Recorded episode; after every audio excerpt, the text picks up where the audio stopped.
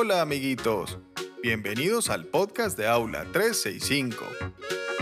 Se acerca el día de la no violencia escolar y en este episodio vamos a descubrir las historias de vida de algunas chicas que luchan por un mundo más justo y un futuro mejor para todos. Recuerda que puedes encontrar más contenidos en www.aula365.com y si quieres participar de nuestros capítulos o sugerirnos temas nuevos, escríbenos a info.aula365.com o envíanos un mensaje de voz en el link de la descripción. Ahora sí. ¿Listo para inspirarte con estas heroínas? Comencemos.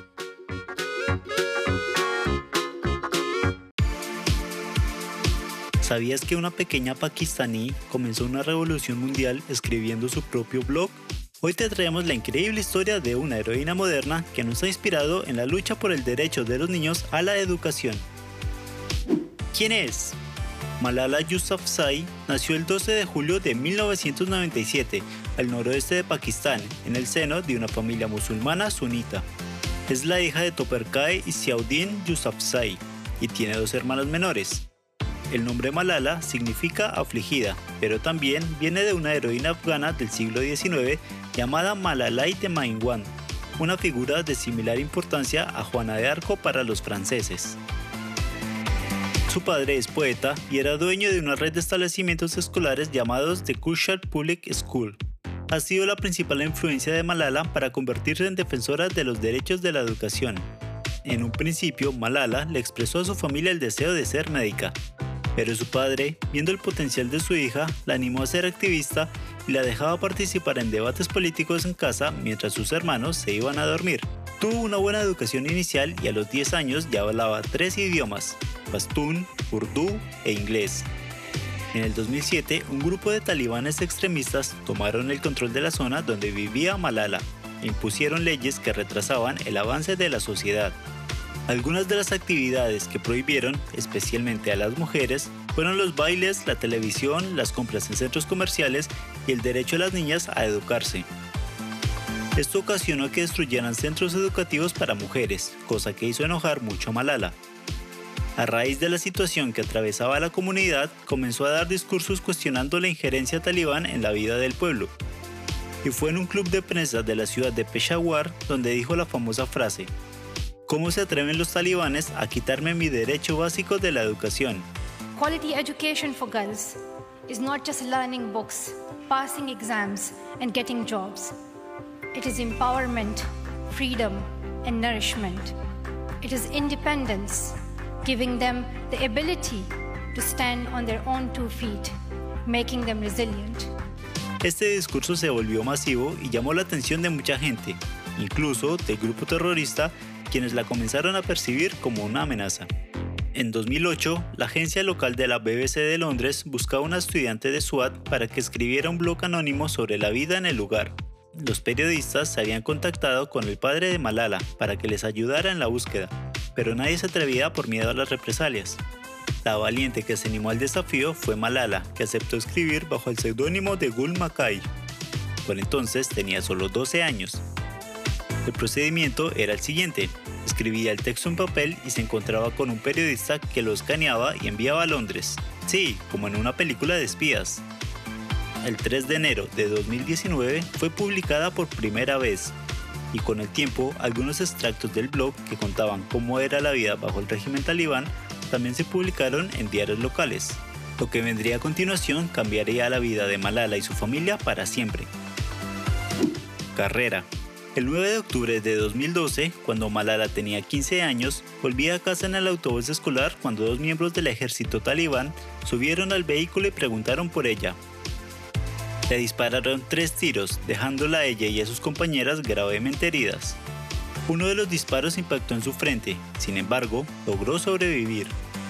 Mientras se encontraba en el hospital militar al que había sido trasladada, miles de personas salieron a la calle a protestar. La noticia tuvo relevancia internacional y desde varios lugares del mundo acompañaron esas voces de protesta. Algunos de los personajes famosos que se unieron a este llamado fueron Barack Obama, Madonna, Selena Gómez, Desmond Tutu y Ban Ki-moon. el entonces secretario de las Naciones Unidas. Una vez que Malala logró estabilizarse, fue trasladada a un hospital en Inglaterra para una rehabilitación intensiva. El mundo entero estaba pendiente de su evolución, aunque el ejército talibán seguía con el objetivo de acabar con su vida incluso con la de su padre. Ante el peligro, la familia se mudó definitivamente a Inglaterra, donde Malala pudo reiniciar su vida en una nueva escuela.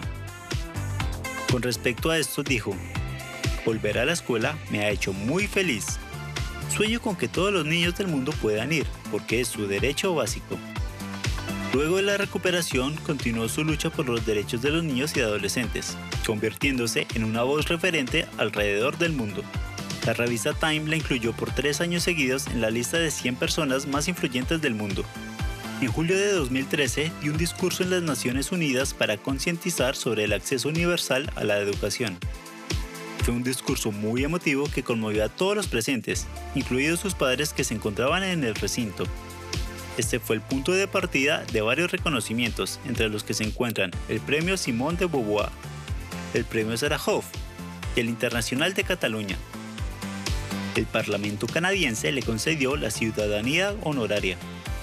En 2014, cuando Malala tenía 17 años, se le otorgó el premio más importante, el Nobel de la Paz, siendo la persona más joven en recibir este reconocimiento. En esta edición compartió el premio con el activista indio Kailash Satyarthi. Ambos se encuentran alineados en la lucha por los derechos infantiles, Malala por el derecho a que todos los niños reciban educación y Satyarthi por la abolición del trabajo esclavo infantil. Luego de terminar la escuela, continuó sus estudios en filosofía, política y economía en la Universidad de Oxford. Hoy, con 23 años, Malala tiene claro su futuro como activista en la lucha por los derechos civiles. Sin duda, Malala es un ejemplo para todos los niños de su generación y una gran inspiración para las mujeres que luchan todos los días en contra de las desigualdades de género. Junto a su padre, creó una fundación para seguir defendiendo los derechos de los niños. Junto a la fundación, participó en la campaña por la liberación de 216 estudiantes nigerianas secuestradas por el grupo extremista islámico Boko Haram. En su viaje al país africano, visitó campamentos de familias desplazadas por la violencia para conocer sus casos. En un discurso en la ciudad de Maudiguri afirmó, Nigeria es el país más rico de África, pero tiene más niñas fuera de la escuela que cualquier país del mundo. Los estudios son claros. Educar a las niñas favorece la economía, la reducción de los conflictos y mejora la salud pública. Por estas niñas y por el futuro de su país, los líderes de Nigeria deben dar prioridad inmediata a la educación. Y si quieres saber más sobre ella, te invitamos a leer dos libros. El primero se llama Soy Malala, autobiografía que escribió junto a la periodista Cristina Lam. El segundo se llama Malala, mi historia, que escribió en colaboración con Patrick McCormick. Y como siempre te recomendamos una película, no dejes de ver su historia en Él me llamó Malala, un retrato íntimo de su familia y su día a día.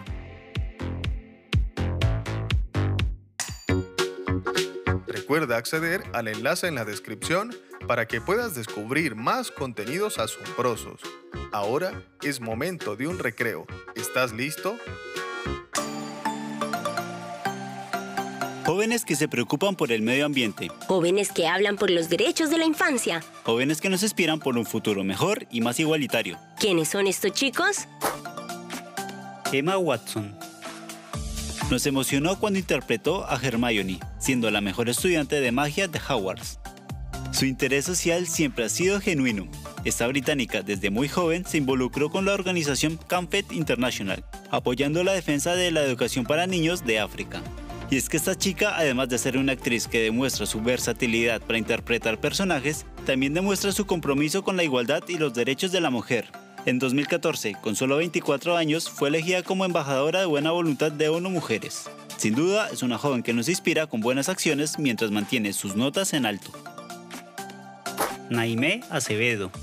Esta chica de tan solo 19 años ya está haciendo grandes acciones en su ciudad natal, Tucumán, Argentina. Trabaja junto con la agrupación juvenil Salvarnos Salvando en campañas para visibilizar la importancia de reconocer la problemática del cambio climático y generar nuevos hábitos en los habitantes. Su compromiso con el medio ambiente inspira a otros a continuar el camino al cambio y sabe que si las empresas tuviesen ese mismo interés, el impacto del cambio climático podría reducirse. Luisa Neubauer. Alemana de nacimiento, con un corazón comprometido con el ambiente. Estudiante de geografía en Berlín y gran influencer de los ambientalistas, ha participado en más de 500 manifestaciones en su país. Sin duda, esta joven está muy preocupada por el futuro de todos. Trabaja de la mano con el movimiento Fridays for Future, grupo de estudiantes que realizan los días viernes una protesta pacífica para despertar el interés de los políticos y así crear mejores políticas públicas ambientales. Puedes escucharla en algunas charlas que ha dado sobre los riesgos del cambio climático en las charlas TED. Greta Thunberg. ¿Aún no has oído hablar de ella? ¿Sabes por qué se hizo tan viral su discurso? ¿Sabes por qué está tan preocupada? People are suffering. People are dying. Entire ecosystems are collapsing. We are in the beginning of a mass extinction, and all you can talk about is money and fairy tales of eternal economic growth. Greta tiene 16 años. Aún no ha ganado ningún premio ni ha salido en ninguna película, pero sin duda nos ha dejado un valioso mensaje desde la ONU. Esta sueca está decidida a cambiar el rumbo del planeta, haciéndolo un lugar más habitable y en mejores condiciones para las futuras generaciones. Porque sabe que la crisis climática es una realidad, lucha junto a otros estudiantes a difundir un mensaje de alerta ante estos cambios.